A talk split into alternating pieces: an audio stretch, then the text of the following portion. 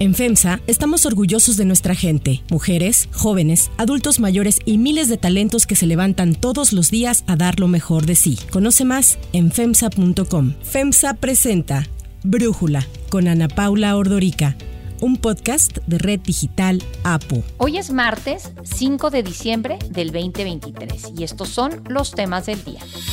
La Casa Blanca advierte, la ayuda a Ucrania se agotará a finales de año y si esto ocurre, Vladimir Putin podría ganar la guerra.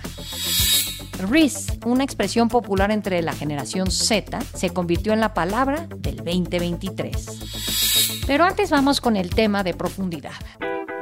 Tras seis días bastante convulsos, Nuevo León amaneció ayer con dos gobernadores y Movimiento Ciudadano sin candidato presidencial. Todo esto por la aspiración presidencial de Samuel García, por la licencia que solicitó y en especial por el pleito para definir quién se quedaría al frente del gobierno en lo que García estaba en campaña. La precampaña inició en noviembre cuando Samuel aún era gobernador de Nuevo León. Por ello, este joven solicitó una licencia temporal por seis meses para realizar precampaña y competir por la presidencia.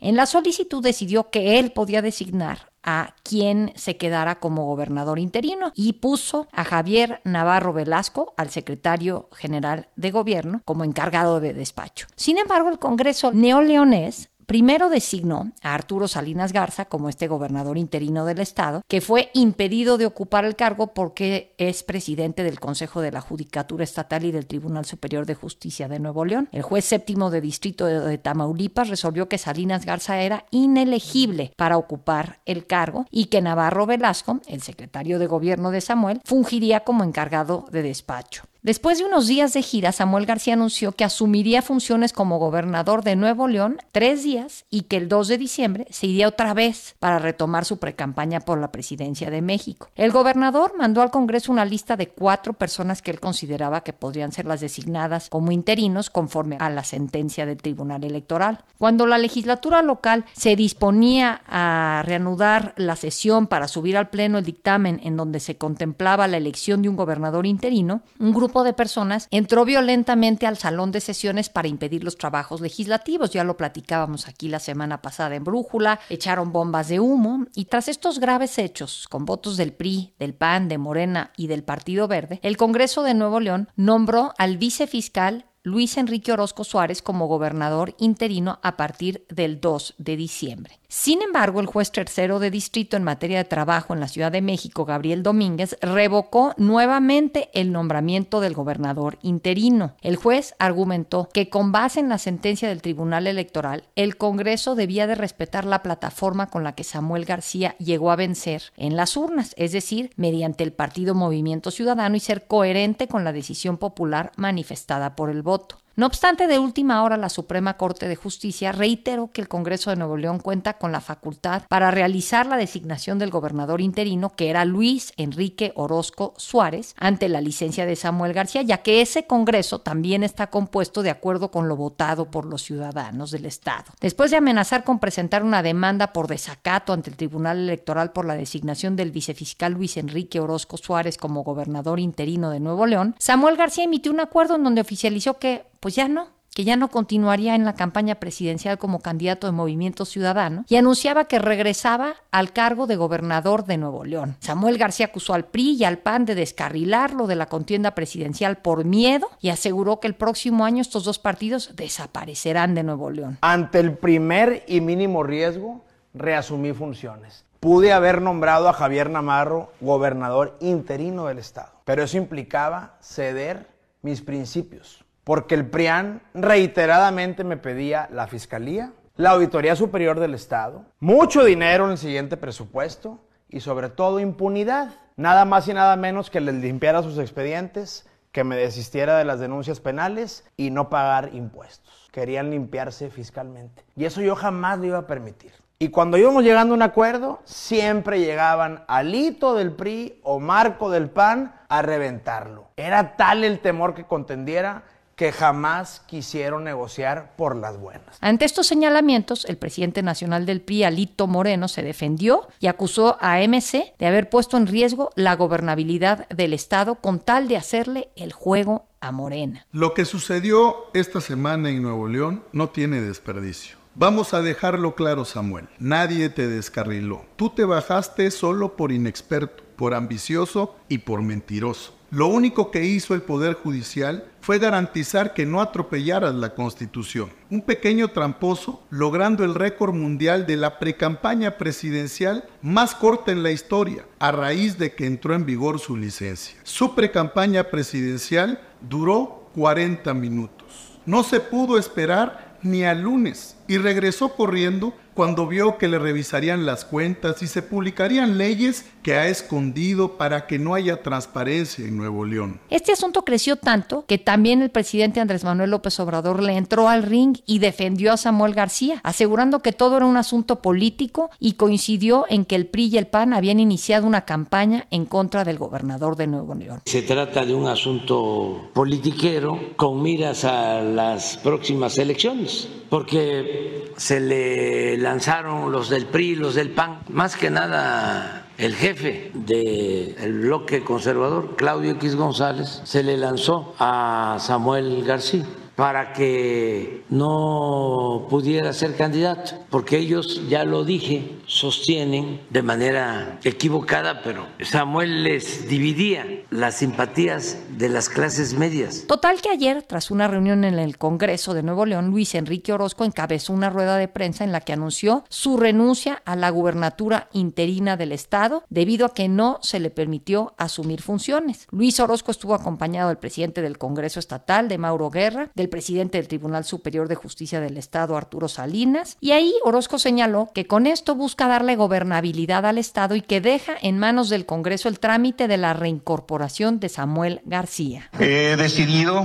en ánimo de garantizar la paz y la gobernabilidad en este Estado, hacerme a un lado y renunciar al cargo de gobernador interino del Estado de Nuevo León. Más temprano, Samuel García ya había asegurado en sus redes sociales que nunca había existido un gobernador interino ya que él nunca usó la licencia y reasumió las funciones del Poder Ejecutivo. Estoy en comunicación con Luis Orozco, ya le hice ver que reasumí funciones, que no usé la licencia y que por lo tanto pues no hay tal gobernador interino. Es clarísimo que la licencia es un derecho que puedes usar o no usar. Y por tanto al no haberla usado pues soy el gobernador constitucional de Nuevo León. Priistas y panistas especularon que Samuel se bajó de la contienda presidencial porque algo esconde en su administración. El emesista dijo que eso era falso y aseguró que decidió no competir para que no se robaran lo que él tanto había cuidado en sus dos años que lleva en la gubernatura. A último minuto, la máxima instancia no cerró la puerta.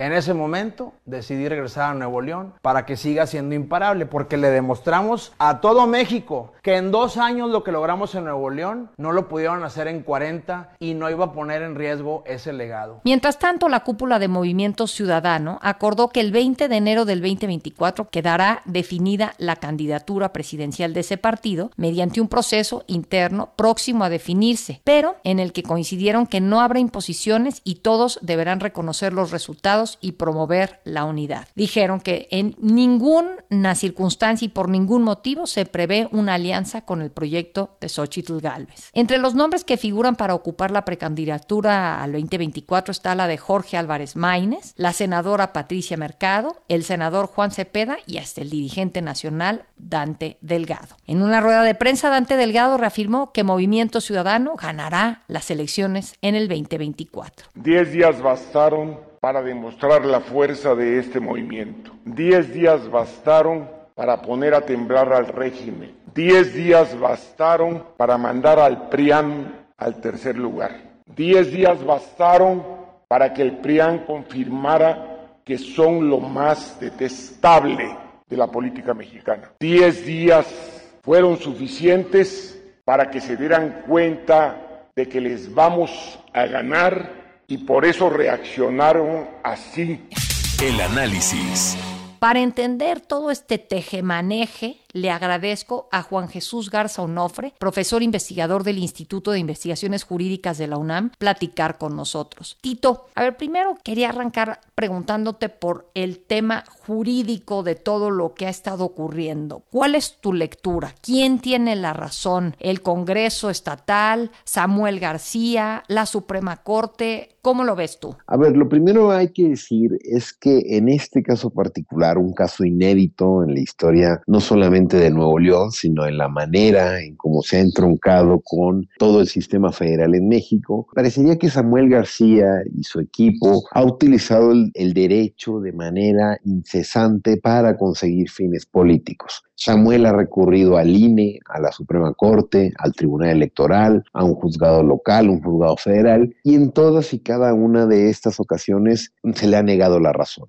Eso me refiero particularmente a que Samuel García tiene claro que la constitución era bastante, bastante tajante. Si él quería abandonar la gobernatura del estado por más de 30 días, el Congreso es quien nombraba a un gobernador interino. Y al momento en que Movimiento Ciudadano no tiene ningún liderazgo, no solamente en la Cámara, sino que tiene eh, muy, muy poca representación en Nuevo León, en el Congreso del Estado, era claro que dicha decisión correspondía al PRI y el PAN. Entonces, cuando la Suprema Corte literalmente al 15 para las 12 del el viernes pasado, toma esta suspensión definitiva y dice que el único y constitucionalmente válido gobernador interino es Luis Enrique Orozco, la segunda persona que había nombrado el Estado, en ocasión de que la primera era una persona inelegible, como bien lo mencionaste, el presidente del Tribunal Superior de Justicia, Samuel García, de la noche a la mañana se arrepintió y cambió todas esas aspiraciones presidenciales que tenía. Entonces me parece que esto es lo primero que hay que decir. Samuel García estaba apostando que alguien le diera la razón, a que alguien pudiera tener una opinión más allá de lo que decía la Constitución. Sabemos que los jueces no piensan todos igual, no es un cuerpo único ni homogéneo, sino que cada quien tendrá distintos argumentos y criterios. Y en ese sentido lo que tuvimos en Nuevo León fue claramente un gobernador interino. Que ahora Samuel finalmente ya retome el cargo, pues simple y sencillamente te habla de que sus objetivos políticos no se pudieron satisfacer y que si quería ser candidato a la presidencia de la República, de manera indispensable tenía que dejar Nuevo León en manos de sus opositores. ¿Y cuál es tu lectura? Porque, bueno, es que aquí hay dos cosas interesantes, me parece. Uno es si realmente quería ser presidente de México o sabía que tenía oportunidad de serlo, o iba a hacerle el juego a Morena de dividir el voto opositor. Yo no tengo certeza de que realmente le quitaba votos a Xochitl, pero ahí por eso te pregunto, ¿cuál es tu lectura de esta parte de lo acontecido, Tito? Mira, mi lectura, Ana Paula, es que en efecto Samuel García se siente más cómodo como candidato que como gobernante. A Samuel García le gustan más las calles, le gusta más bailar, hacer sus desfiguros, estar transmitiendo todo el día a través de redes sociales, antes que sentarse a negociar y realmente hacerse cargo de los problemas que atañen a la comunidad política que aspira a gobernar. En ese sentido, si tenemos una figura joven, atractiva, que en campaña puede ser un diferencial bastante atractivo frente a las dos candidatas del oficialismo y de la oposición, creo que las últimas encuestas mostraban que Samuel García era un personaje atractivo. En ese sentido, me parece que las aspiraciones eran reales y que a pesar de que la ventaja que lleva la candidata del oficialismo con todo el apoyo del aparato del Estado, pues me parece que por lo menos ponían en una situación para poder negociar no solamente más presupuesto público a Movimiento Ciudadano, sino también algunos pactos con eh, eh, la persona que vaya a gobernar en el 2024. Entonces, en ese sentido, me parece que Samuel García por eso cambió tantas veces de opinión, decía que sí, que no, pero las, las encuestas, pues eh, las últimas demuestran que iba aumentando. Ahora bien, que al final no se haya decidido, a mí claramente me levanta sospechas, que haya entrado por la puerta de atrás al Palacio de Justicia, que haya entrado corriendo, una vez que estaba el gobernador interino, cuando quería propiamente eso, notificar verbalmente que rechazaba la licencia, pues me parece que fue un cambio de último minuto y que lo pintan como, como lo que es, como un personaje que no tiene ningún tipo de esencia de ética pública, que más bien está eso, cambiando de opinión en ocasión de cómo corren los vientos. Eh, en ese sentido, sí creo que el antecedente que deja Samuel García es bastante peligroso. Probablemente se nos podrá olvidar, probablemente pasará a la historia como un capítulo muy bochornoso, pero él terminará su encargo, buscará la presidencia en 2030, fue el mensaje que dio cuando eh, vuelve a la gubernatura que no se nos olvide que Samuel García es un personaje que cree que está por encima del derecho, que cree que la constitución no es ningún límite al poder y que en ese sentido sus caprichos y sus ambiciones resultan válidas ante cualquier escenario. Ojalá que nuestra memoria nos alcance para recordar que este tipo de situaciones son inadmisibles en el actual contexto democrático en México. Hay quienes he escuchado que dicen Samuel García ha sido pues accidente tras accidente dentro de la, de la política. Sobre todo llega a la gubernatura no tanto porque él ganó, sino porque Clara Luz Flores, que era la candidata de Morena, de Juntos Haremos Historia por Nuevo León, de pronto perdió la elección cuando salió esto de, estaba en ESP Executive Success Program que ligado a Nexium, Keith Ranier y en fin, e, eso le quita las simpatías después de haber mentido que ella nunca había conocido a Ranier ni estado cerca de este grupo, pierde por esa razón y gana Samuel García y que ahorita pues era igual un poco jugando el tonto útil de Morena y del presidente, o sea que sus credenciales políticas son muy pobres. ¿Tú qué pensarías?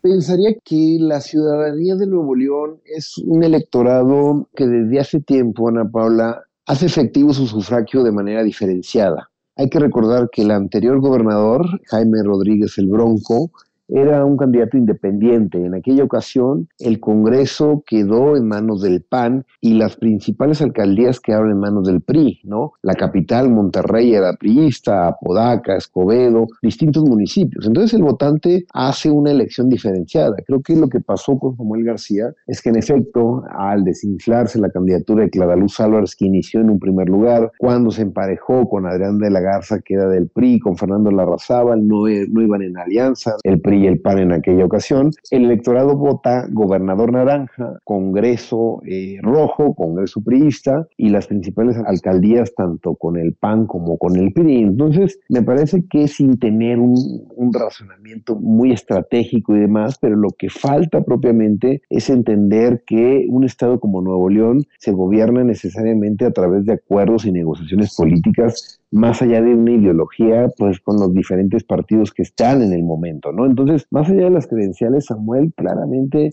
es un personaje que llega como alguien disruptivo, como alguien que genera nueva política, tiene, es joven, tiene tres doctorados inexplicablemente, es una persona que fue plurinominal, diputado local, después senador, después gobernador, y así ha ido abandonando cada uno de sus cargos, lo que creo que más allá de sus credenciales y la elección de, de hace tan solo un par de años, creo que esta reflexión nos debe invitar a entender que para poder ser un buen gobernante necesariamente tienes que esperar a que los resultados vayan floreciendo. En Nuevo León eh, actualmente existen altos índices de violencia, la calidad de aire es la peor calidad del aire en todo el país, están los problemas de falta de agua, no existe nombramiento de, propiamente de un fiscal en la Fiscalía del Estado, ha habido también ausencia en otros nombramientos, todo por esa incapacidad política de Samuel García que parecería que no está dispuesto a negociar. Ojalá que todo este bochornoso episodio en torno a sus ínfulas de grandeza y a sus aspiraciones presidenciales terminen entendiendo que de verdad, si realmente quiere trascender como un buen político, como un buen negociador, como algún gobernante que la gente lo tenga en buena estima, ojalá que tenga la posibilidad de entender que necesariamente tiene que negociar y encontrar acuerdos mínimos con todas las fuerzas políticas. No hay que olvidar, Ana Pablo, los últimos dos gobernadores de Nuevo León, tanto Rodrigo Medina como Jaime Rodríguez el Bronco, han estado en la cárcel una vez que llega un gobernador diferente. Entonces, ojalá que le sirvan elecciones y ojalá que por el bien de los neoloneses, pues termine en buenos puertos la aventura. Eh,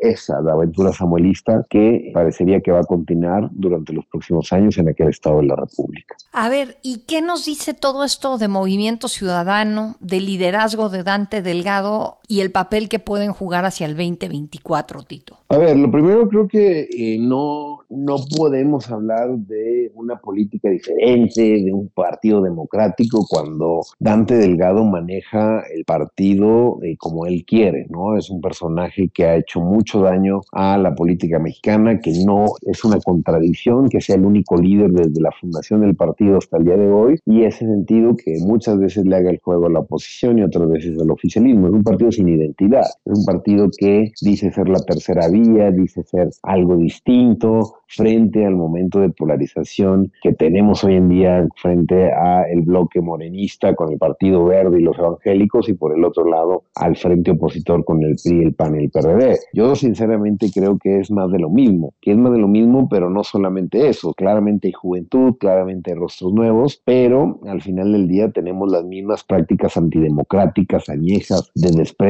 por la legalidad que debería por lo menos haber un poco de autocrítica, debería por lo menos entender que la candidatura de Samuel García se desinfló porque claramente no respetó las condiciones que establece la propia Constitución. En ese sentido, yo creo que el Movimiento Ciudadano es eso, es un partido de oportunistas, de liderazgos aislados, que más allá de Samuel García y de Luis Donaldo Colosio en Nuevo León, no existe nadie absolutamente que pueda llevar a buen puerto dicho proyecto de trabajo y que ahora veremos que parecerá que en efecto gobernaron Jalisco, fue, se generó toda una, eh, una nueva dinámica, ya va propiamente ganando cada vez más crueles, pero esto no les asegura que dichas eh, gubernaturas pues estén con mejores números o que realmente estén trabajando de una manera distinta. Lo que creo en ocasión de estos episodios es eso, es más bien que el Movimiento Ciudadano es un partido que busca aprovecharse de los errores de los otros partidos, pero que al tratar de aprovecharse termina cometiendo unos mucho más graves y mucho más trágicos. Tito Garza Onofre, muchísimas gracias por este análisis y por platicar con nosotros. Gracias por la invitación. Antes de continuar, quiero pedirles que en la plataforma que nos escuchen, ya sea Spotify, Apple Podcast, la que sea su favorita, que por favor nos califiquen, de preferencia con cinco estrellas, y que también compartan el podcast y comenten lo que les gusta, lo que no, lo que sienten que le podemos mejorar. Ahí en Spotify hay la posibilidad de comentar. Todo esto es para que podamos seguir creciendo y ofreciendo el podcast para ustedes sin costo. Hay otras noticias para tomar en cuenta. 1. Ayuda a Ucrania.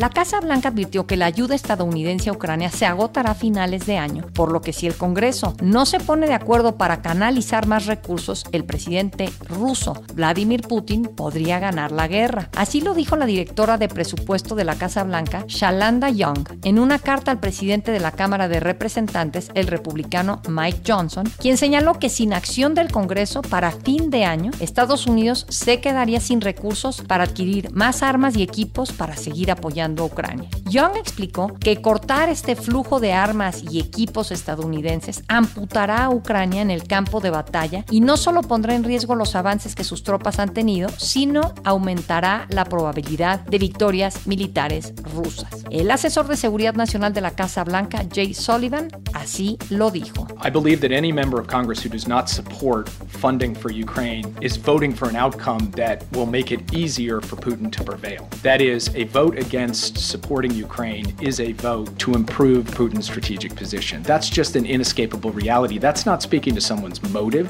why they chose to vote against it. That's just speaking to the outcome of their vote. A vote against supplemental funding for Ukraine will hurt Ukraine and help Russia. It will hurt democracy and help dictators. And we think that that is not the right lesson of history and that every member, Democrat and Republican, should vote to support this. Todo esto sucede cuando Ucrania presiona a sus aliados ante los ataques de las fuerzas rusas que se han intensificado en medio de la contraofensiva de Kiev. Johnson respondió asegurando que el gobierno de Biden no ha abordado de forma sustancial ninguna de las preocupaciones que ha expresado sobre la falta de una estrategia clara en Ucrania. Y es que el Congreso se encuentra en luchas internas entre los republicanos debido a que la derecha radical se opone a darle más ayuda a Kiev. Estados Unidos ya ha destinado 111 mil millones de dólares para Ucrania desde que Rusia invadió en febrero del 2022. En Washington se cree que Putin podría estar esperando las elecciones presidenciales del año próximo en las que Biden se va a enfrentar muy seguramente a Donald Trump para así decidir sus siguientes pasos. 2. Palabra del año. El reconocido diccionario de Oxford dio a conocer la que considera fue la palabra del año. Riz, una expresión popular entre la generación Z, se convirtió en la palabra del 2023. Riz se emplea como expresión para referirse al encanto o capacidad de seducir de una persona a otra, algo así como coqueteo. Sale de la palabra carisma en inglés. Si bien Riz tiene su origen en el 2021, ha sido utilizada bastante fuerte este año entre los centennials y hay una razón para que sea tan popular. En junio del 2023, el portal BuzzFeed le preguntó a Tom Holland, el actor que ha dado vida recientemente a Spider-Man, cuál era el secreto detrás de su riz, o sea, de su atractivo, a lo que él contestó así. I have no riz whatsoever. I have limited riz. My brother Paddy has ultimate riz. I don't know. I need you to fall in love with me, really, for it to work. So, long game, probably making a movie with each other. It definitely helps when the characters you're playing are falling in love with one another. You can sort of blur the lines a little bit. That's kind of where my Riz is at. And I'm, you know, I'm locked up, so I'm happy and in love, so I've got no need for Riz. Y desde entonces las redes sociales inundaron de videos y reacciones a las palabras de Holland, popularizando el término Riz, ahora elegido por la editorial de diccionarios Oxford University Press como la palabra del año. Para Brújula, Pilar Montes de Oca, lingüista, editora de Algarabía, nos habla sobre la palabra del 2023. Como lingüista y como palabra fílica, siempre estoy buscando las palabras y me parece muy interesante esto que en inglés sobre todo se hace y lo hacen diferentes grupos, pero sobre todo empezó haciéndolo Oxford, el diccionario de Oxford, buscar la palabra del año, qué palabra, digamos, constituye lo nuevo, lo que se acuña cada año. En este caso es Riz. Riz, que se escribe R-I-Z-Z, es una palabra que realmente viene de carisma, carisma. Y entonces la gente dice que tener Riz es tener como un poco de charm, de tener un approach a los demás. Es interesante porque es un término acuñado en las redes sociales. Nosotros en Algarabía, la revista que dirijo, hicimos exactamente lo mismo con una encuesta, porque además estas palabras del año se obtienen a través de una encuesta de los hablantes, de los usuarios, y resultó que la queso, que viene acuñada más que en redes sociales de una telenovela del canal de las estrellas que dice, sí, soy así, soy fresa, y la queso, y le preguntan, ¿y qué es la queso? La que soporte, es la palabra del año en México. Pero en inglés es Reese y está también tomada justamente de un de Kai Cenat, que es uno de los grandes tiktokeros, donde él hablaba de los videogames y decía que él tenía Reese y que era de alguna manera una palabra que se había acuñado en el Bronx, pero que hoy en día, pues al hacerla viral dentro de TikTok, la usamos cada vez más. Y así son las palabras, así es la lengua, cambia con el tiempo, nos define, define las épocas, define los momentos y creo que eso deja mucho, mucho que pensar. Para cerrar el episodio de hoy los dejo con música de Beyoncé. La película Renaissance, a film by Beyoncé, que sigue a la cantante en su gira mundial, logró recaudar 21 millones de dólares en su fin de semana de estreno en Estados Unidos, convirtiéndose en la primera cinta estrenada después del feriado de Acción de Gracias que recauda más de 20 millones de dólares. El filme, que debutó en 2.539 cines en Estados Unidos y Canadá, fue escrito, producido y dirigido por la propia Beyoncé y logró 5.1 millones de dólares en preventa antes de su estreno.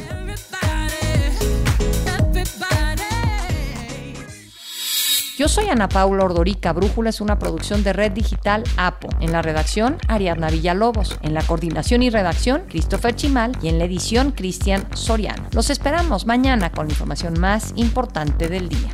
Oxo, Farmacias ISA, Cruz Verde, Oxo Gas, Coca-Cola FEMSA, Invera, Torrey y PTM son algunas de las muchas empresas que crean más de 245 mil empleos tan solo en México y generan valor como parte de FEMSA. FEMSA presentó Brújula con Ana Paula Ordorica, un podcast de Red Digital APO.